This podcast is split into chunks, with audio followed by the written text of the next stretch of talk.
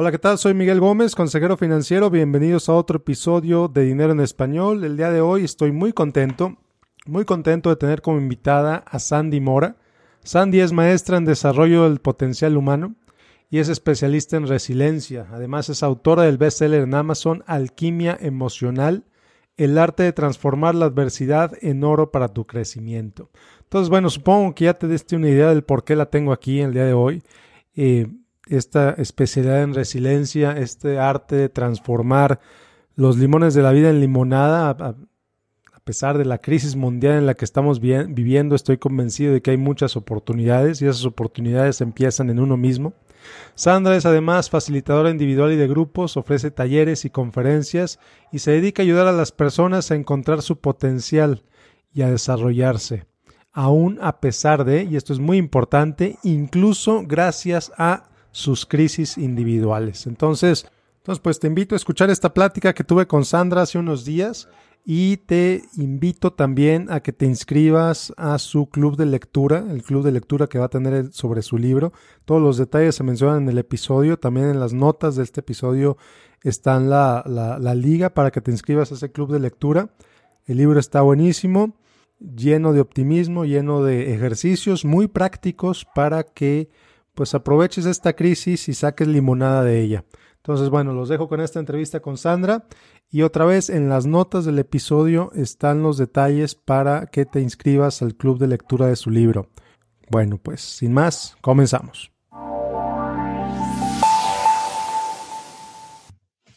Hola, ¿qué tal? Bueno, pues hoy estoy muy feliz con mi invitada el día de hoy, Sandra Mora. Sandra, tengo el gusto de conocerla desde hace más de 10 años. Eh, Trabajamos en el equipo de mercadotecnia de una empresa muy grande de cereales cuyo nombre empieza con K y termina en Elog. Eh, y bueno, pues ahí nos conocimos y pues gracias a Facebook y demás, pues hemos seguido en contacto todo este tiempo.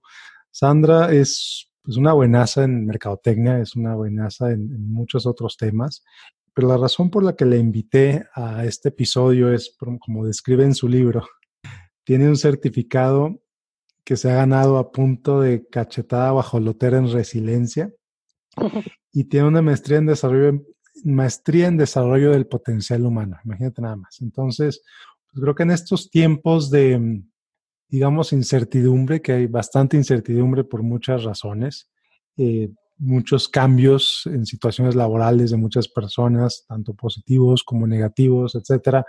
Eh, mucha gente viendo crisis, mucha gente oportunidad, pues invité a Sandra para platicar porque creo que es de las personas que a pesar de todo, a pesar de todo lo que estamos pasando, a pesar de todo lo que estamos viviendo, eh, pues ella ve oportunidad. Entonces, Sandra, bienvenida. Muchísimas gracias, Miguel. Te, te, agradezco el honor de estar aquí invitada contigo. Muchísimas gracias, de verdad. No, encantado, encantado, Sandy. Y tu libro lo titulaste Alquimia Emocional. ¿Qué quiere decir alquimia emocional? ¿De dónde viene ese nombre? Pues mira, los alquimistas eran quienes querían transmutar o transformar el plomo en oro, ¿no? Y también en muchas otras culturas eh, eh, ha sido, han sido personas que quieren pasar de una materia más densa a una materia más sutil o más valiosa, ¿no? De algo denso, de poco valor, a algo valioso y que genere riqueza en muchos centros espiritual, eh, monetaria, etcétera. Entonces, a mí me gustó el tema para platicar sobre resiliencia porque al final de lo que se trata es de transformar esas, esas emociones que generamos cuando estamos en crisis, ¿no? Esas emociones primeras que se generan de miedo, de incertidumbre, de inseguridad, de ansiedad, etcétera, eh, transformarlas en, en emociones positivas y en acciones que nos permitan sacar oro molido para nuestro crecimiento personal de cualquier crisis. Pues por eso lo llamé. Ok. Entonces, digo, para poder transformar algo, pues primero necesitamos identificarlo, ¿no? Es correcto. Eh, y pues mucha gente vive pues sumida todos los días con esto del virus, viendo estadísticas, viendo noticias terribles, sintiéndose a veces culpables, sintiéndose pues con miedo, sintiéndose con incertidumbre, todas estas cosas. ¿Cómo puedes aprovechar eso? Primero, ¿cómo lo identificas, no? O sea, cuando, cuando, todo el mundo está metido en lo mismo, ¿cómo te detienes y dices, oye, pues eso es eso que estoy sintiendo se llama así? Lo primero es ponerte un poquito de atención, ¿no? El cuerpo, el cuerpo es, eh, es el mejor altavoz que tienen nuestras emociones. Entonces, ¿qué, ¿qué pasa en tu cuerpo? ¿Estás durmiendo bien? ¿Sientes ansiedad? ¿Estás con problemas digestivos? ¿Estás con colitis? ¿Estás con gastritis? Eh, ¿Traes algún tic nervioso? ¿Estás con dolores de cabeza? ¿Cómo te estás sintiendo? Cuando te detienes a escuchar al cuerpo y algo está en distrés, digamos, en el cuerpo, algo está no bien, y eso lo puedes identificar en la medida que aprendes a escucharte, puedes entonces decir, a ver, entonces, ¿qué me está pasando? ¿De dónde viene esto? ¿En qué estoy pensando? Porque finalmente los pensamientos y lo que traemos en la cabeza es lo que acaba generando síntomas en el cuerpo. Entonces, si no eres capaz de identificar, ah, puede ser, alguien podría preguntar qué fue primero el huevo o la gallina, ¿no? Eh, puede ser que seas lo suficientemente consciente para darte cuenta que estás pensando y ponerle freno inmediatamente, pero si no, el cuerpo te va a avisar y te va a decir, hey, hay algo aquí que no te está haciendo ningún bien, me estoy sintiendo mal. Entonces, primero es qué siento en el cuerpo, cuál es la, la sensación física que traigo y después decir, ok, ¿en qué he estado pensando? ¿En qué está mi cabeza? ¿Qué tengo? ¿Qué es? ¿Es miedo? ¿Es angustia? ¿Es incertidumbre? ¿Es ansiedad? ¿Es enojo? Eh, ¿Qué me está pasando? O sea, tratar de, de indagar en qué es lo que pasa. Mucha gente tiene miedo de indagar porque le da la sensación de que si se mete a averiguar, a lo mejor ese sentimiento crece tanto que se vuelve incontrolable. Muchas veces es, es, preferimos, ¿no? Mucho es educación, sobre todo los varones, pero en general la cultura occidental, preferimos como, como tapar el sol con un dedo y decir no pasa nada, eh, porque detenerse a escuchar al cuerpo y a identificar qué nos está pasando a veces puede ser doloroso. Y está bien que duela. Y eso es algo que no, no acostumbramos mucho escuchar. Está bien que duela o está bien sentir el miedo o sentir la ansiedad porque no hay ninguna emoción que sea realmente negativa. Todas las emociones están ahí para decirnos algo. El miedo ayuda a preservar la vida, el enojo ayuda a poner límites, etcétera, ¿no? Entonces, todas las emociones tienen una utilidad. El tema es cuando esa emoción la dejamos crecer al grado que nos rebasa. Y muchas veces es porque no la escuchamos. Si la aprendemos a escuchar desde el principio, podemos decir, ok, ¿qué me, estoy enojada. ¿Qué me enoja de todo esto? Me enoja que estoy perdiendo mi rutina, me enoja que no estoy pudiendo ver a la gente que quiero ver, me enoja que eh, y luego es entender, o sea, porque uno puede decir, pues es que me enoja que me voy a quedar sin trabajo. Ok, ¿te enoja? ¿Qué hay atrás de eso? No, bueno, es que en realidad me da miedo, ¿no? Me da pavor, ¿no? Entonces, sí, sí hay que hacer una indagación, entender cuál es la emoción que está ahí de fondo y qué nos quiere decir esa emoción, escucharla, qué quiere de mí, qué necesita de mí esa emoción, para que entonces la podamos transformar. Ok. Qué interesante. Aquí pienso en cosas que, que normalmente, por ejemplo, cosas que me dijeron a mí de niño y que trato de evitar con mis propios hijos, por ejemplo, cosas como el que se enoja pierde, o cosas como que los hombres no lloran, o cosas como cosas por el estilo, ¿no? Entonces, esa es como mencionabas, que muchas a los hombres tenemos ese, ese conflicto de identificar las emociones. Pues porque eso aprendimos, eso nos enseñaron. ¿Cómo empiezas a cambiar eso? ¿Cómo, cómo, cómo le dices hasta aquí a, ese, a esas lecciones que, que aprendiste con el tiempo para empezar entonces, ahora sí, a identificar estas emociones y qué están haciendo para ti? ¿No? ¿Cómo, cómo empiezas ese proceso? Mira, yo, yo creo que lo primero es tú conscientemente darte permiso de explorar más allá. Normalmente eh, eh, al género masculino la, la, emoción que más se le autoriza o la única que se le autoriza expresar es el enojo, ¿no? El enojo y la ira no están mal vistos en un varón. Como que, o sea, es, es, pues estás defendiendo lo tuyo, estás siendo muy macho, estás siendo muy valiente, estás siendo, entonces, como, como esas son cualidades importantes, pues a través del enojo se canalizan todas y se hace ahí una mengambrea que luego por eso se genera tanta violencia. Mm. Eh, entonces, sí es importante primero conscientemente darte permiso y de no tener miedo de meterte a explorar y de sentir, porque a veces da miedo sentir y es esto, como no estás acostumbrado, te da miedo que te vaya a abrumar el asunto y que luego es que, ¿no? Y el clásico también cliché de es que las mujeres sienten tanto que no piensan y yo no quiero no pensar, ¿no? Y no es cierto, o sea, no es cierto, no, no están peleadas las emociones con el razonamiento, pero lo que es una realidad es que si no lo sientes, si no lo identificas y te permites sentirlo, no lo vas a sanar y a la larga te va a enfermar.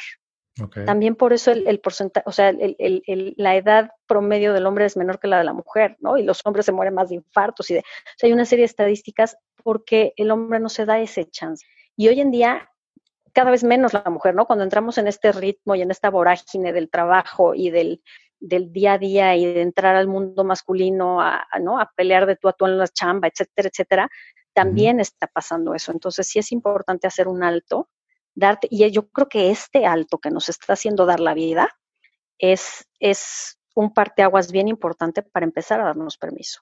Porque estando encerrados y estando en silencio o estando con más tiempo, pues lo primero que va a empezar a, brotar son esos síntomas de lo que traemos ahí atorado que no hemos querido escuchar y que no hemos querido trabajar. Sí, ¿verdad?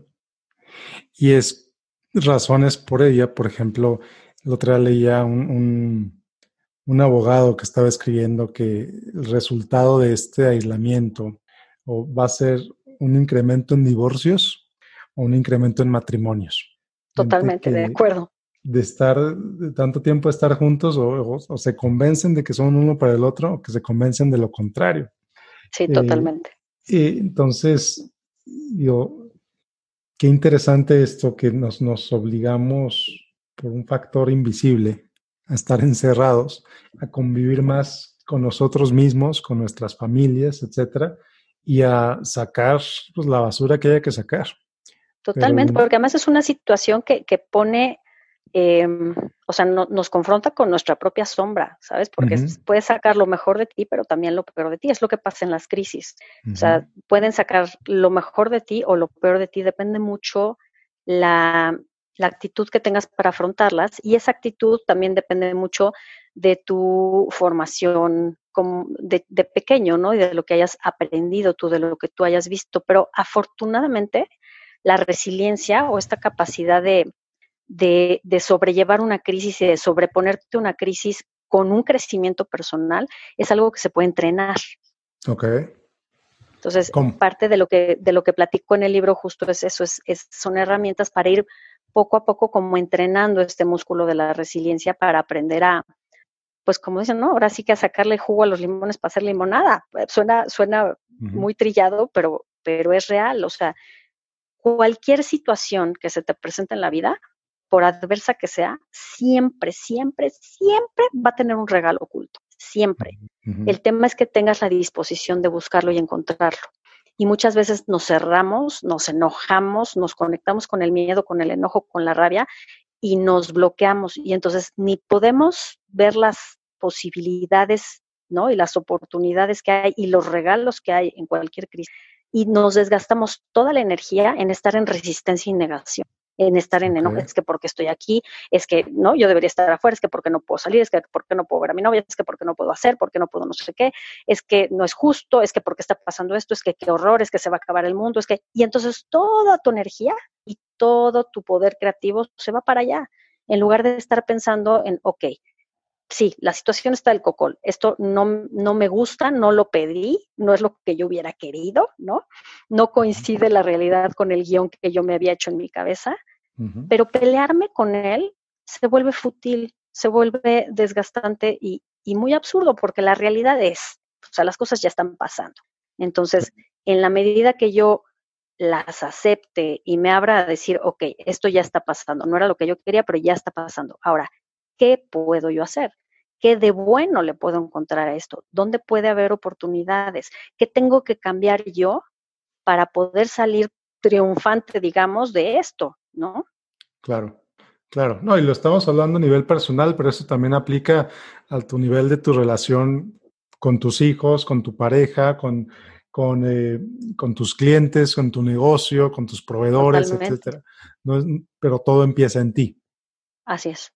Sí, claro. Ok.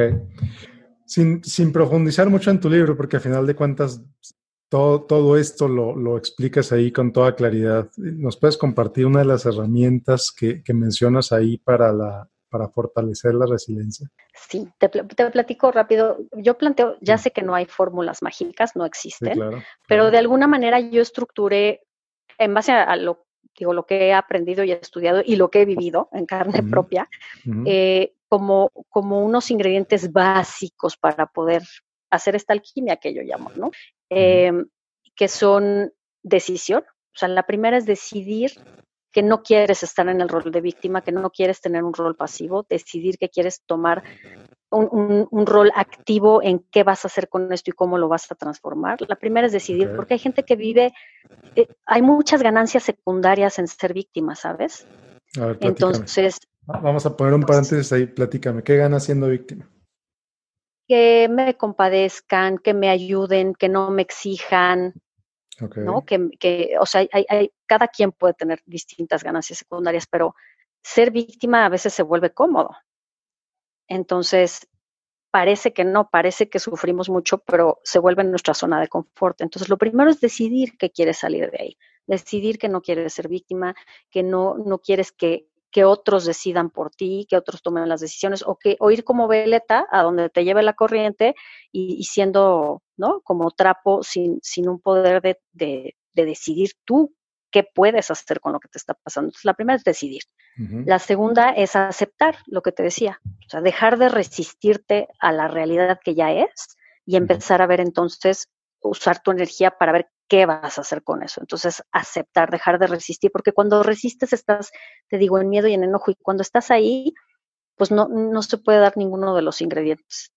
Ahorita te platico okay. un poquito más, pero entonces decidir, luego aceptación, aceptación de lo que es, para ver luego qué vas a hacer con eso.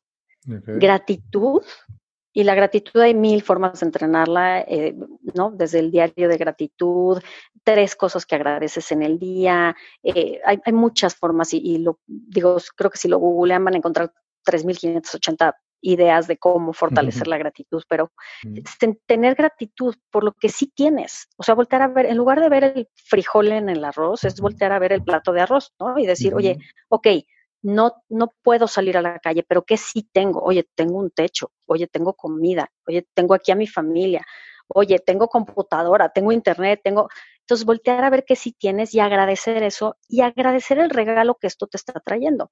Esta posibilidad de conectar contigo mismo, de recalibrar, recalibrar tus prioridades en base a tus valores, ¿no? Sí. Eh, de, de, conectar más profundamente con quien tienes cerca o de conectar con alguien que está lejos, pero que digo, a mí me está pasando, estoy teniendo conversaciones este, online o conversaciones por Zoom, por ejemplo, como esta, pero con gente que tenía tiempo que no me reunía y ahora nos estamos reuniendo de manera más regular y se está estrechando la relación, ¿no? Curiosamente, a claro. pesar de que estamos a la distancia. Entonces, hay muchísimos regalos, empieza a agradecerlos, a, a verlos y agradecerlos. Y puede uno empezar desde nimiedades como, tengo sábanas limpias, y poco a poco se va entrenando esa capacidad de ver lo bueno para entonces poder agradecer lo grande, ¿no?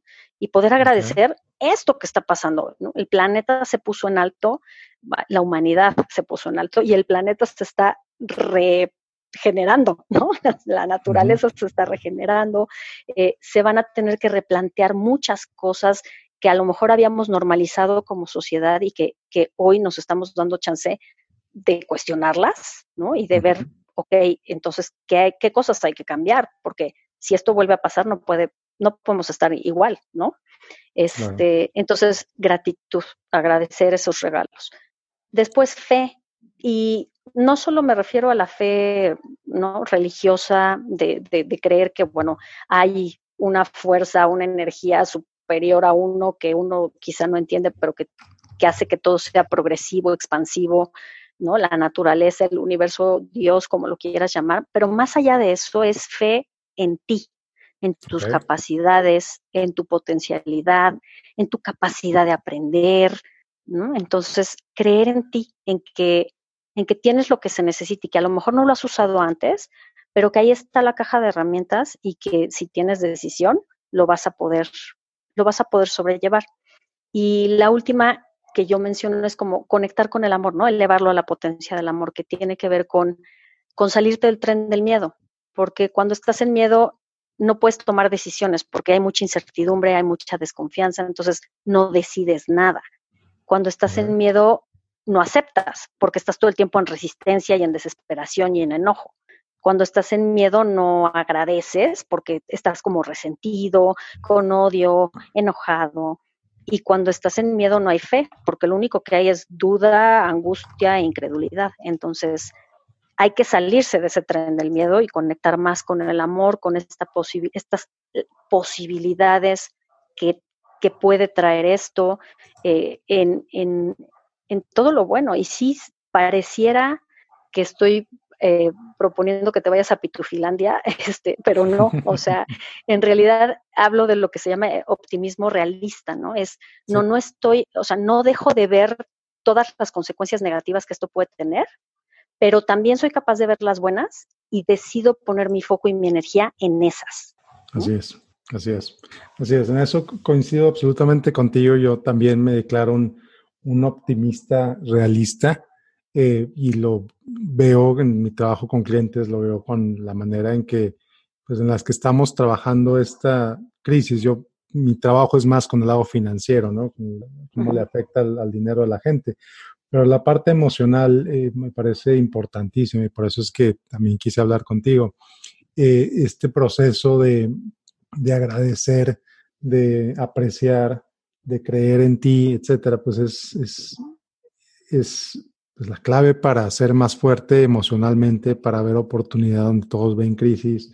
Y pues como dije al principio, yo te veo a ti como un ejemplo de eso, como alguien que sí, la vida a veces se pone más interesante de lo que uno quisiera. Pero pues, ¿qué vamos a hacer con esto, no? Entonces, pues muchas lecciones que yo he aprendido gracias a ti, eh, gracias a, pues, a lo que has tenido la valentía de compartir y lo cual pues te agradezco infinitamente porque pues es, siempre se puede hacer algo más, siempre podemos ser mejores, siempre podemos escoger, como diría Star Wars, el lado, el lado positivo de la fuerza en vez del lado en vez del lado oscuro, ¿no? sí, totalmente. Y al final de cuentas es de lo que se trata. Llevándolo a Star Wars, estamos hablando de, hablar del lado positivo de la fuerza. Eh, ¿Cómo fue que empezaste con esto de alquimia emocional? ¿Cómo fue que decidiste, oye, esto es un regalo para mí, vamos a compartirlo con el mundo? Pues mira, tú, conoces mi historia y para poner un poco en contexto a, quien no me conoce, eh, digamos que los últimos 11 años de mi vida han sido como un tsunami mega archirrequeterre contra bestial, em, donde, donde he pasado, bueno, he vivido dos divorcios, eh, uno de mis hijos tuvo una insuficiencia renal y requirió un trasplante, después yo tuve cáncer de mama, eh, un despido de trabajo, un desfalco económico, una serie de cosas, ¿no? Entonces, eh, ¿qué es lo que pasó? Obviamente todas estas situaciones me fueron, yo, creo que era, yo era un, hueso duro de roer, muy, muy, muy racional, muy conectada con la razón todo el tiempo, justificando racionalmente todo y muy desconectada de mis emociones, la verdad. Mm. Y a punta de, lo que digo, ¿no? A punta de cachetada guajolotera, pues la vida me ha ido dando soplamocos a decirme, a ver, mamacita, ubícate, ¿no?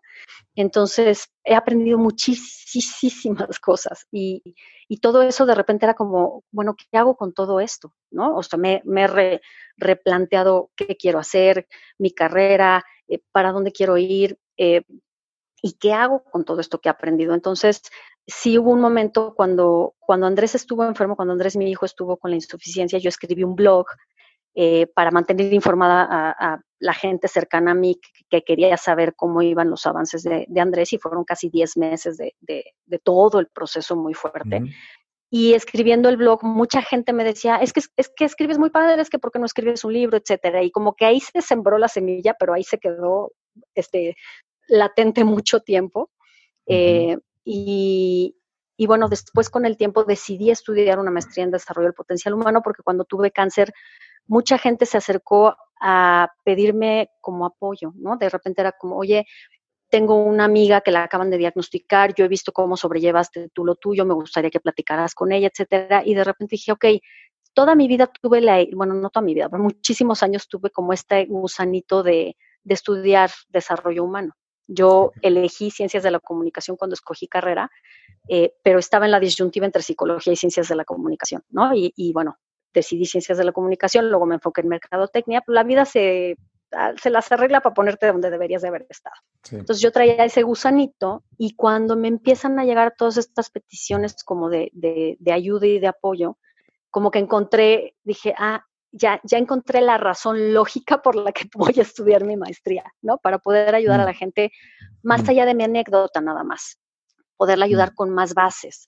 Eh, desde donde el otro está, no desde donde yo lo viví, sino desde donde el otro necesita. Entonces, estudié la maestría en desarrollo del potencial humano eh, y, bueno, como parte de mi, de mi proyecto de titulación, me meto de lleno al tema de la resiliencia y, bueno, de ahí surge el tema de, escribir el libro, ¿no? de, hacer algo muy digerible en un lenguaje muy sencillo, nada teórico, nada sea, sí, sí tiene bases teóricas, pero cero eh, académico, y hacerlo como mucho más eh, digerible, fácil de leer y intercalando ahí anécdotas y ejemplos de lo que yo he vivido en carne propia, como para que la gente pues pueda conectar un poco más con, con el tema y con estas herramientas, porque sobre todo mi idea era dar herramientas, o sea, ejercicios, cosas, ¿qué puedes hacer para fortalecer esto y que entonces la siguiente vez que llegue la ola y te revuelque, que es inevitable que va a suceder, ¿no? Tu tabla de salvación sea mucho más robusta y tengas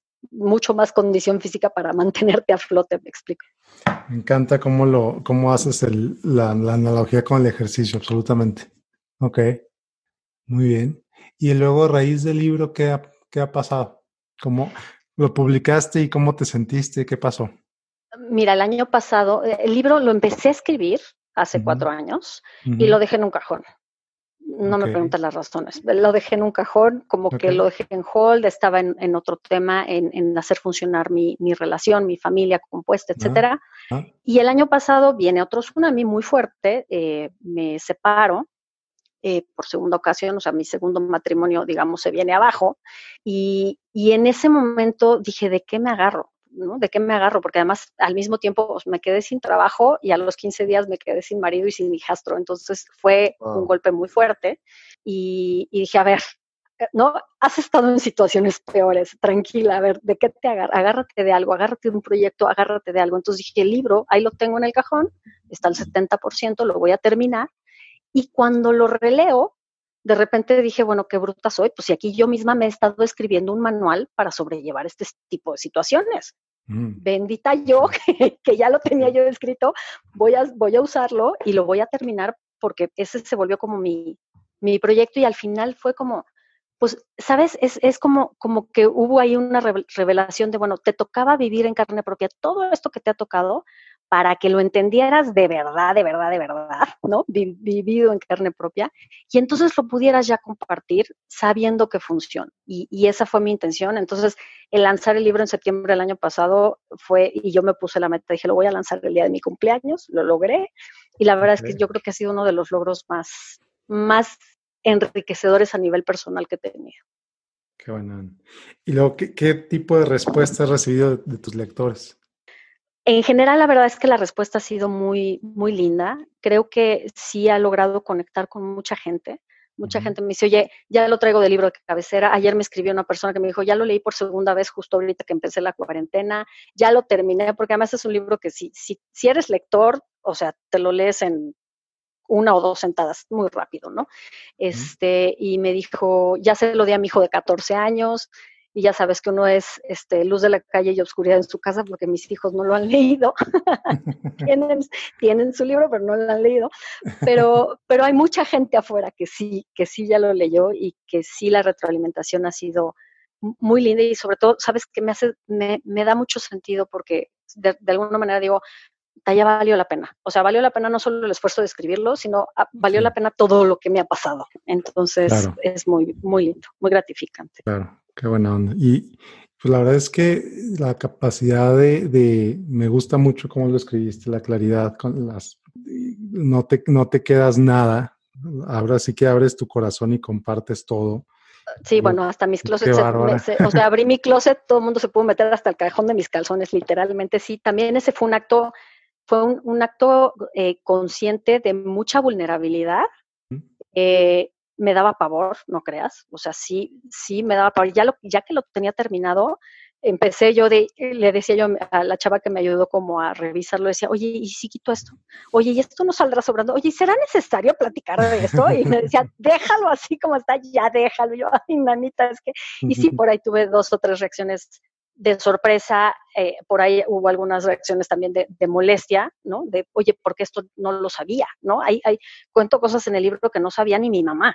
O sea, entonces sí, sí fue también un acto de, de decir, pues esto soy y aquí está y a quien le pueda servir, pues ahí va, ¿no? Y, la verdad es que el resultado ha sido bueno. Qué bueno, qué bueno, me da mucho gusto. Y ahora platícame, me estabas diciendo antes de empezar a grabar que vas a ser un club de lectura del libro, platícame qué se trata. Sí, fíjate que, bueno, me surgió la idea de, de, hacer un club de lectura porque hay mucha gente que me dijo que bajó el libro y que por angas o mangas no se ha dado el tiempo de leer, ¿no? Yo creo que ahorita estamos en una coyuntura donde se nos está dando el tiempo.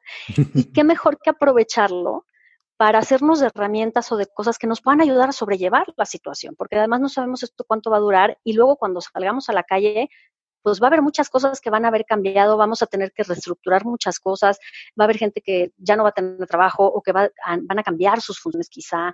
Eh, va a haber como mucho duelo sucediendo, ¿no? En este proceso y después. Entonces, qué mejor pues que leer algo que además de que no te va a tomar mucho tiempo, quizá, espero en Dios, te pueda dejar algo que te sirva para sobrellevar esta situación o lo que venga después. Entonces, eh, dije, bueno, ok, si hay mucha gente que ya tiene el libro, pero no se ha dado el tiempo de leerlo, pues vamos a leerlo juntos, ¿no? Y lo platicamos, lo comentamos, eh, lo discutimos, eh, que, que, lo enriquezca también la gente. Entonces, decidí hacer este, este club de lectura eh, el club de lectura no tiene ningún costo, nada más es que la gente pues tenga el libro y lo lea, ¿no? Entonces, pues empezamos el, el 7 de abril. El 7 de abril, en las notas del, del episodio voy a tener la, la, liga para que la gente se inscriba. Eh, la verdad, qué, qué, acto de generosidad tan, tan padre este que estás haciendo, no nada más el que la gente, no nada más el compartir tu experiencia a través del libro, sino pues cuántos autores dan la posibilidad de leer tu libro con, con ellos, ¿no? Entonces, pues es una oportunidad única de, de, de convivir directamente con Sandra, de, de, compartir experiencias, incluso me voy a ir a lo mejor muy extremo, pero incluso de sanar juntos lo que haya que sanar, ¿no? Totalmente. Y sabes que una de, una de las de las herramientas de esto es, es tener una red de apoyo. Entonces, a lo mejor es muy ambicioso, no lo sé, pero a lo mejor con suerte logramos tejer una red de apoyo muy padre. Yo ya tengo alrededor de 80 personas inscritas de muchas partes de Hispanoamérica y se me hace una oportunidad padrísima para también tejer una red de apoyo que vaya más allá de tu círculo cercano. Se me hace como, como padre, como rico, porque además es una coyuntura que no se va, no se ha dado en otro momento de la historia donde todos estamos viviendo lo mismo. ¿no? Entonces, conectar desde ese lugar para después que cada quien pueda traspolarlo también a lo que a nivel personal también le toca, se me hace súper enriquecedor. Exactamente, entonces, y es, estás conectando con gente que está, sí, todos viviendo lo mismo, pero pensando lo mismo que tú, como en la misma frecuencia, ¿no?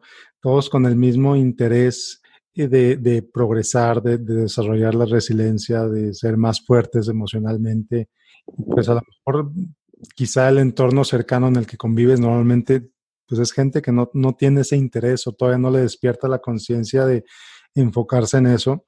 Entonces, participar en un ejercicio como este que tú estás eh, promoviendo tan generosamente, me parece fantástico.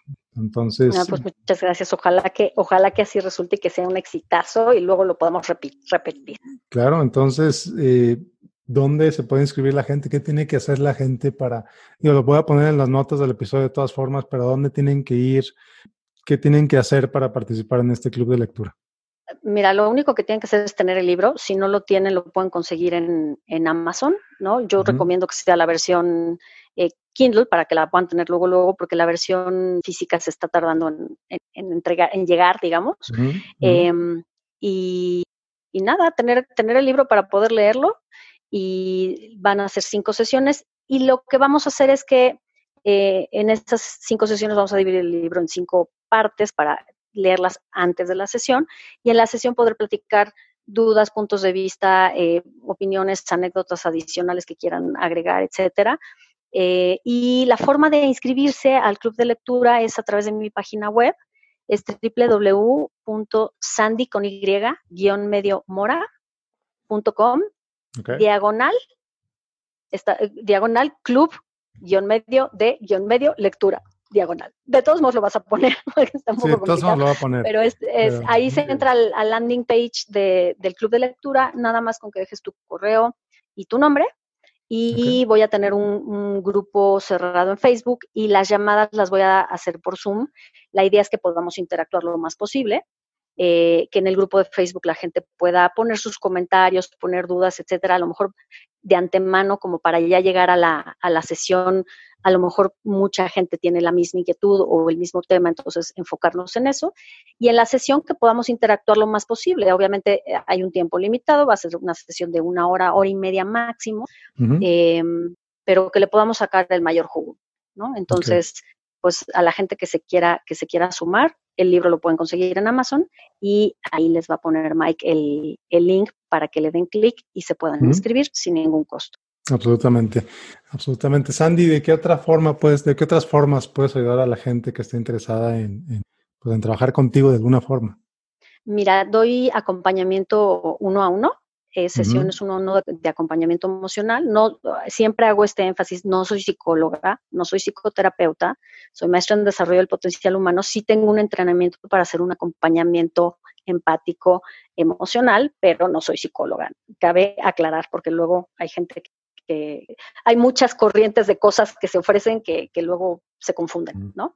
Em, siempre lo digo y lo digo en el libro, ¿no? Cuando, cuando ya estás sumido en un proceso de duelo que se atoró por mucho tiempo o donde ya tienes un grado de depresión muy grande, sí es importante recurrir a un especialista, ¿no? Particularmente un psicólogo o incluso puede ser un psiquiatra. Entonces, no, nunca voy a tratar de suplantar a nadie, eh, pero sí doy acompañamiento personalizado y también doy talleres, bueno, hoy en día en línea, ¿no? También doy talleres eh, eh, presenciales, pero en estos momentos voy a empezar a dar algunos talleres en línea. La información la pueden obtener ya sea en mi página web o en mi fanpage de Facebook, pues que ahí constantemente estoy publicando y lo que vaya, lo que se vaya generando, pues ahí lo voy a estar anunciando. Okay. Fantástico. Sandy, ¿alguna cosa, alguna reflexión con la que quieras cerrar esta plática? Pues simplemente eh, decirle a la gente que yo creo que todos lo sabemos, pero, pero no estás solo y va, esto va a pasar y vamos a estar bien. Sí, sí hay un proceso ahí de depuración interna. Yo, creo que como es afuera es adentro, o sea, hay que hacer este, este alto y esta purga interna de qué, qué, me sirve, qué no me sirve, qué cosas que yo había normalizado ya no quiero que regresar a esa normalidad, ¿no? ¿Cuáles son realmente mis valores y lo que más me importa? Y en base a eso alinear qué voy a hacer. Pero aprovechen este tiempo. Yo creo que no, si bien no es un tiempo para estar estresados y preocupados de qué voy a hacer, qué voy a hacer y voy a hacer toda mi planeación estratégica de los próximos cinco años. Si lo puedes hacer y tienes la cabeza fría para hacerlo, está maravilloso, pero si no, por lo menos sí de hacer este clavado hacia adentro, de checar tú y como yo le llamo, ¿no? De, de, de calibrar tu GPS interno para que cuando puedas salir ya sepas para dónde vas. Entonces, aprovechenlo. Esta es una coyuntura que tiene muchas cosas buenas, sí tiene muchas malas también, pero tiene muchas buenas. Enfóquense en esas porque donde ponen su foco, ponen su energía y su intelecto. Entonces, si pones tu foco, tu energía y tu intelecto en el problema, en el drama, en la tragedia, en el miedo, pues te vas a quedar ahí y, y ver posibilidades y opciones y oportunidades te va a costar el triple. Entonces, enfócate en lo que sí hay, en lo bueno que hay y en lo que tú puedes hacer con eso. Esa sería mi recomendación. Fantástico, fantástico. Sandy, Sandra Mora, muchísimas gracias por acompañarme en este episodio de Dinero en Español. Te agradezco mucho tu generosidad, tu apertura, tu, pues la manera tan, tan directa en la que platicas. Eh, muchas, muchas gracias por acompañarme y gracias por, por, por aceptar la invitación a, a, mi podcast. Y pues esto se transmite, lo voy a publicar el viernes eh, 3 de abril y pues muchísimas gracias. Muchísimas gracias a ti, Mike. De verdad, un abrazo muy fuerte y de verdad un honor. Te agradezco que me hayas considerado y tomado en cuenta. Este, pues te mando un abrazo enorme, enorme. Gracias. Pues aquí llegamos al final de esta entrevista. Muchísimas gracias por acompañarme y nos vemos la próxima semana con otro episodio de Dinero en Español. Que tengas un excelente, excelente día.